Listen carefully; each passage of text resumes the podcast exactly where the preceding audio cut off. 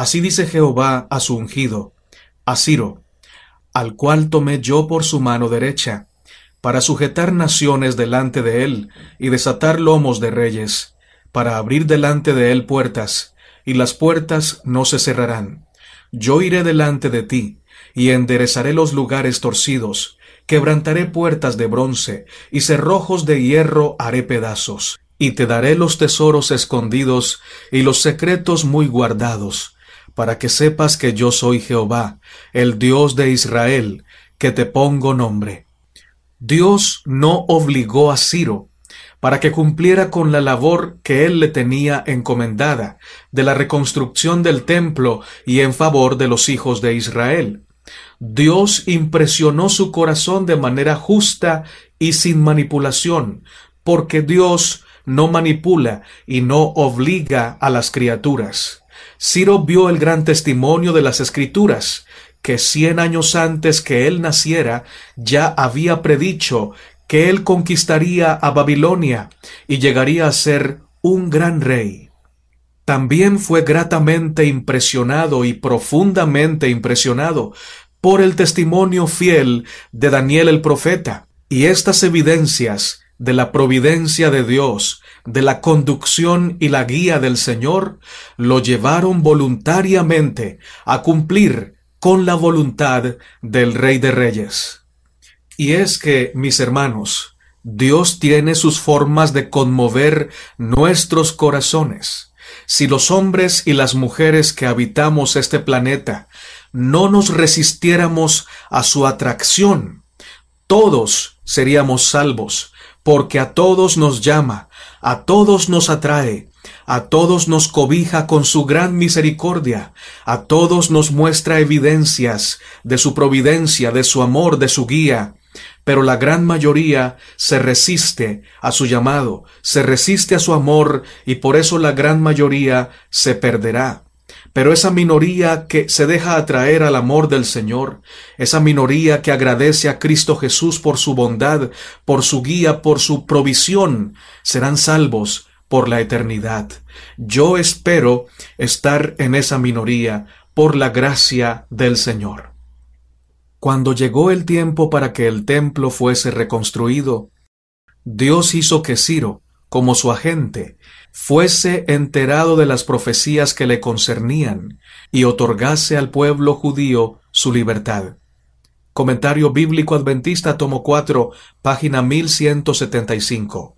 Dios usó la manera en que Daniel fue librado del foso de los leones para crear una impresión favorable en el espíritu de Ciro el Grande. Matutina, conflicto y valor, bajo el título La mano de Dios sobre la organización.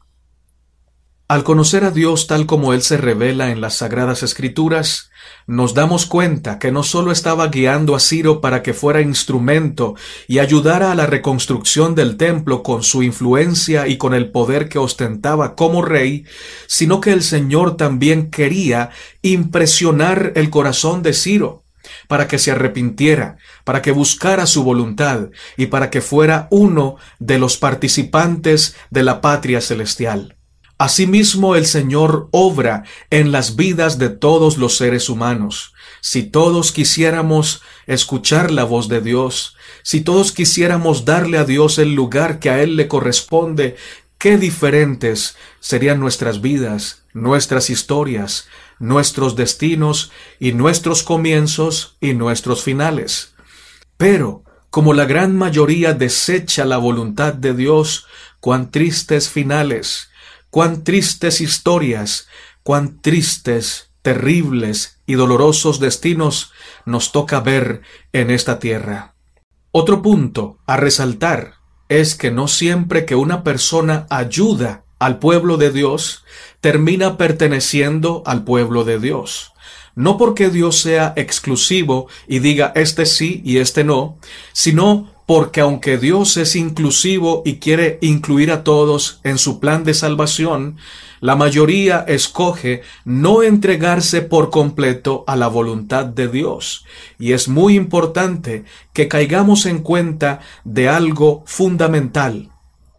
El secreto de la vida cristiana no está en centrarnos en obedecer los mandamientos de Dios, en esforzarnos por obedecer, sino que el secreto está en esforzarnos por aceptar el llamado de Dios a entregarnos por completo a su amor, a su misericordia, a su gracia.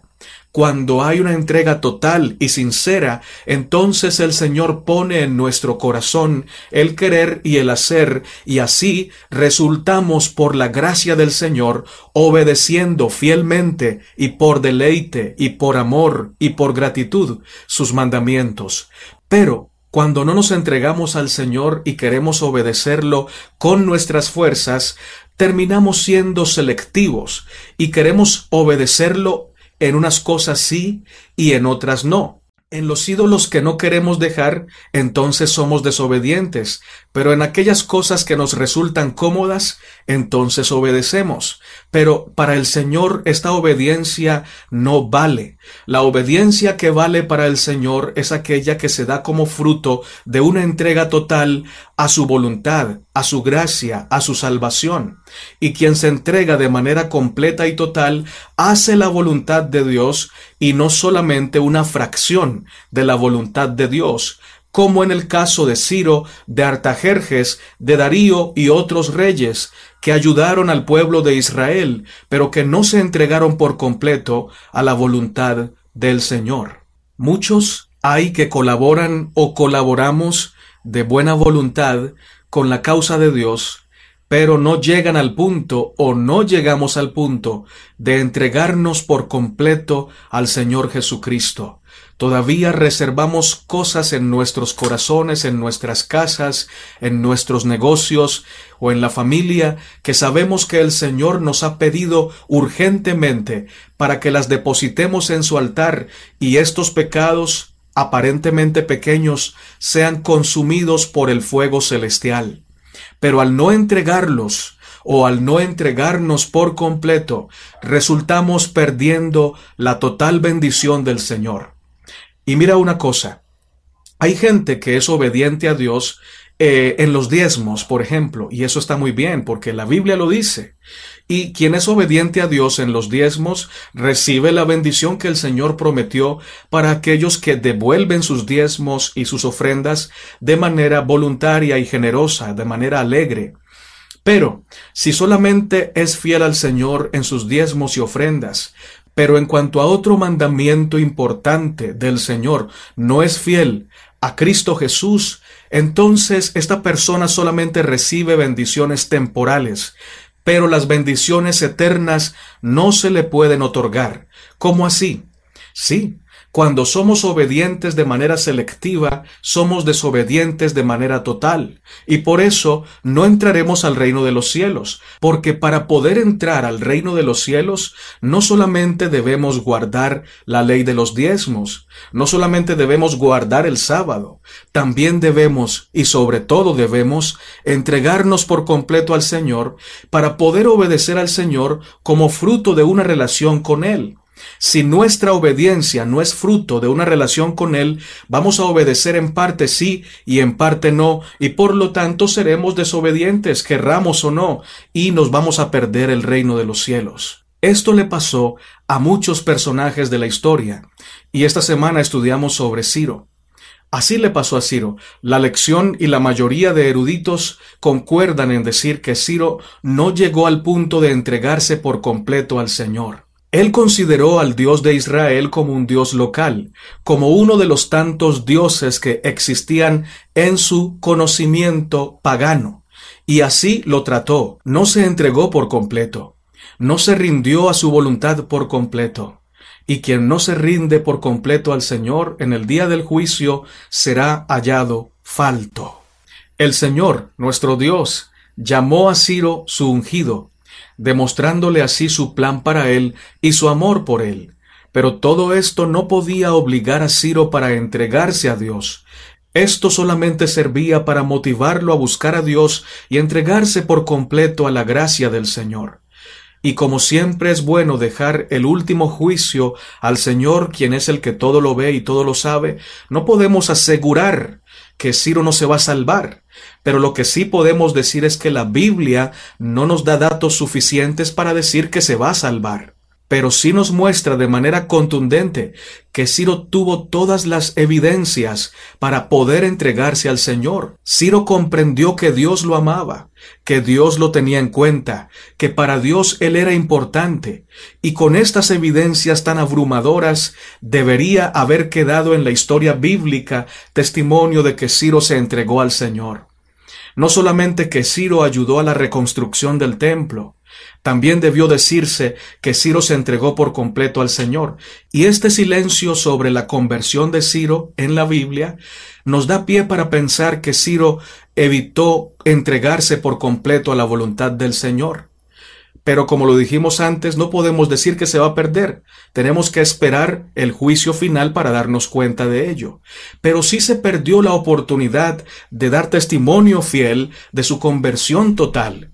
Qué bonito hubiera sido que en la historia bíblica, por la conversión de Ciro, no solo se hubiera escrito que Ciro ayudó a la reconstrucción del templo, sino que también se hubiera escrito que Ciro se entregó por completo al Dios del cielo y que testificó al mundo entero del poder de Dios en su vida. Qué lindo y qué completa historia hubiera sido su testimonio. Así pasa con muchas personas hoy día. Escuchan la voz de Dios, se ven rodeados de toda la misericordia del cielo. Saben que Dios los ama. El Señor les demuestra por todos los medios posibles su gran amor, y sin embargo ellos no llegan al punto de entregarse a Cristo. Tienen coronas en este mundo que no quieren dejar. Tienen apegos en este mundo que no quieren rechazar y prefieren rechazar a Cristo y la salvación de Cristo que esto no te suceda y que esto no me suceda. No hay nada en este mundo que valga más que Cristo y que su gran salvación. No hay nada en este mundo que valga tanto la pena que podamos darnos el lujo de rechazar a Cristo y quedarnos con eso y seguir siendo felices por la eternidad. Eso no va a pasar. Todo aquel que rechaza a Cristo rechaza la vida eterna y todo aquel que se aferra al pecado se aferra a la muerte eterna. Y para eso no naciste y para eso no nací. Nacimos para vivir eternamente por la gracia de Cristo Jesús. Y para ello solamente tenemos que decirle a Jesús, Señor, ayúdame, acepto tu salvación. Y hecho está. Para los que quieran salvarse, pueden venir a Cristo y encontrarán plena y completa y abundante salvación. La Biblia nos dice, el que tenga sed, venga y beba, y el que quiera tome del agua de vida gratuitamente. La Biblia nos deja claro que todo aquel que quiere puede.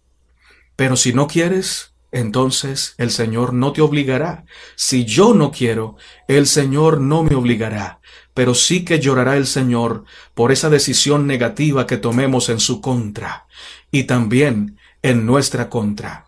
Toda decisión negativa que tomamos en contra de Dios en realidad también es en contra nuestra. Otra reflexión importante que quisiera considerar en estas reflexiones y comentarios es la pregunta, ¿es malo recibir donativos de parte de incrédulos o paganos para la causa del Señor? Pues, según la historia que acabamos de leer en esta semana, en la lección, no es malo. Ciro, Artajerjes, entre otros reyes, colaboraron monetariamente para la reconstrucción del templo de Jerusalén y sus ofrendas o sus donativos fueron ampliamente aceptados. También nos dice el espíritu de profecía lo siguiente. Se me ha mostrado reiteradamente que podríamos recibir muchos más favores de muchas maneras si nos aproximáramos a hombres de sabiduría, los familiarizáramos con nuestra obra y les diéramos una oportunidad de realizar aquellas cosas que es nuestro privilegio inducirlos a hacer por el progreso de la obra de Dios. Testimonios para los ministros, página 203 y 204. Preguntáis si es propio recibir dones de los gentiles o los paganos. La pregunta no es extraña, pero yo os preguntaría, ¿quién es el que posee nuestro mundo? ¿Quiénes son los verdaderos dueños de las casas y las tierras? ¿No es Dios? Él tiene en nuestro mundo una abundancia de recursos que ha colocado en las manos de los hombres, con la cual puede suplirse a los hambrientos, vestirse al desnudo y brindarse hogar al que carece de él. El Señor induciría a hombres mundanos, aun idólatras, a dar de su abundancia para el sostén de la obra, si nos aproximáramos a ellos con sabiduría y les diéramos una oportunidad de hacer aquello que tienen el privilegio de realizar. Lo que ellos quisieran dar, nosotros tendríamos el privilegio de recibirlo. Consejos sobre mayordomía cristiana. Capítulo 36 favores que deben recibirse e impartirse. Una frase que me impresionó bastante de la lección de esta semana fue la frase La mano de Dios estaba sobre Esdras. Qué importante que la mano del Señor esté a nuestro favor y no en nuestra contra. El hecho de que se diga que la mano de Dios está a nuestro favor significa que la gracia de Dios nos rodea, nos conduce, nos guía y nos representa. Si la gracia de Dios está con nosotros, nadie puede estar contra nosotros. ¿Y cuándo es que la gracia de Dios o la mano de Dios está a nuestro favor? Cuando nos hemos rendido por completo a su voluntad cuando nos hemos dispuesto de manera diligente a hacer lo que Él manda, a comprender lo que Él manda, a compartir con otros el mensaje que Él nos ha revelado. Esdras fue un hombre diligente. Diligencia significa rapidez para aprender lo bueno, rapidez para realizar lo correcto, rapidez para discernir entre lo bueno y lo malo y elegir lo bueno siempre por la gracia del Señor. Dios requiere y busca hombres y mujeres diligentes, rápidos para decidirse por lo correcto, rápidos para inquirir o investigar la ley de Dios y practicarla y enseñarla. Esta diligencia no nace con nosotros, sino que es otorgada por nuestro Padre Celestial a aquellas personas que se rinden delante de Él, que deciden amarlo, que deciden obedecerlo, que deciden recibirlo en su corazón, para que Él ponga en sus corazones el querer como el hacer por su buena voluntad. Así que, hermanos, cuando una persona está consagrada al Señor, entregada totalmente a su voluntad, no será perezosa, no se va a demorar para investigar la palabra, para estudiar la palabra y para compartir la palabra.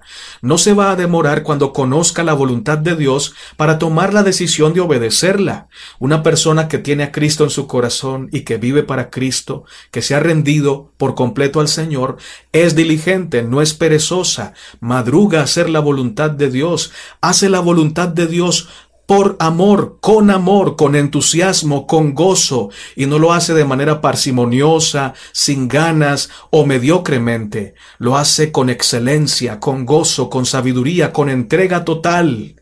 Y así se testifica del gran poder de Dios. Es más, por eso Esdras halló gracia en los ojos de los gobernantes paganos que lo conocían y esto llevó a que se abriera el camino para la reconstrucción del templo. Alabado sea el Señor.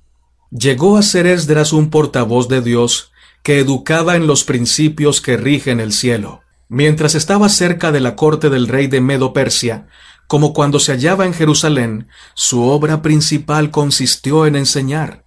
A medida que comunicaba a otros las verdades que aprendía, aumentaba su propia capacidad para el trabajo. Era hombre piadoso y celoso. Fue delante del mundo un testimonio del poder que tiene la verdad bíblica para ennoblecer la vida diaria. Profetas y Reyes, página 446 y 448. Dios está contigo, pero hay muchos que no están con Dios. Dios quiere estar con nosotros, pero precisa que nosotros también estemos con Él. Y si estamos con Dios, no vamos a andar por sendas retorcidas, injustas o impuras. Si estamos con Dios, andaremos por sendas de justicia por amor de su nombre, porque quien nos guía es el pastor de los pastores, y él siempre nos va a guiar por la senda de la verdad. Así que las personas que quieren que la mano de Dios esté con ellos, sobre ellos y guiándolos en el verdadero camino, necesitan rendirse por completo al Señor para estar con Dios. Y de esta manera se cumple entonces que la gracia de Dios nos rodea, nos cobija, nos llena y nos dirige de triunfo en triunfo, de gloria en gloria y de fe en fe. Amén. También es muy importante reconocer que nunca debemos menospreciar un comienzo pequeño pero sincero. Esdras comenzó de manera pequeña o modesta. En su cuarto, en su cámara secreta, se decidió a inquirir en la palabra del Señor, a investigarla, a conocerla, a comerla, a participar de ella.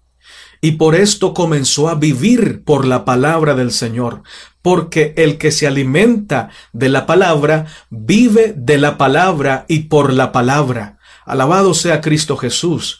Y este pequeño comienzo tiene siempre grandes resultados. Así que no menosprecies los pequeños comienzos que estás teniendo con el Señor Jesucristo. Esa oración que hacemos durante todo el día conectados con el cielo, haciendo su santa voluntad, la voluntad del Señor, puede terminar convirtiéndose en un reavivamiento poderosísimo en nuestra vida que ha de contagiar a otros, como lo hizo Esdras con otras personas en la reconstrucción del templo. Comenzó uno solo y luego muchos se unieron a esta causa porque uno solo comenzó a orar, a buscar la palabra, a estudiar la palabra. Así que no menosprecies la obra que estás haciendo. Para ti puede ser pequeña, pero si la haces con sinceridad y con una entrega total, el Señor añadirá su bendición.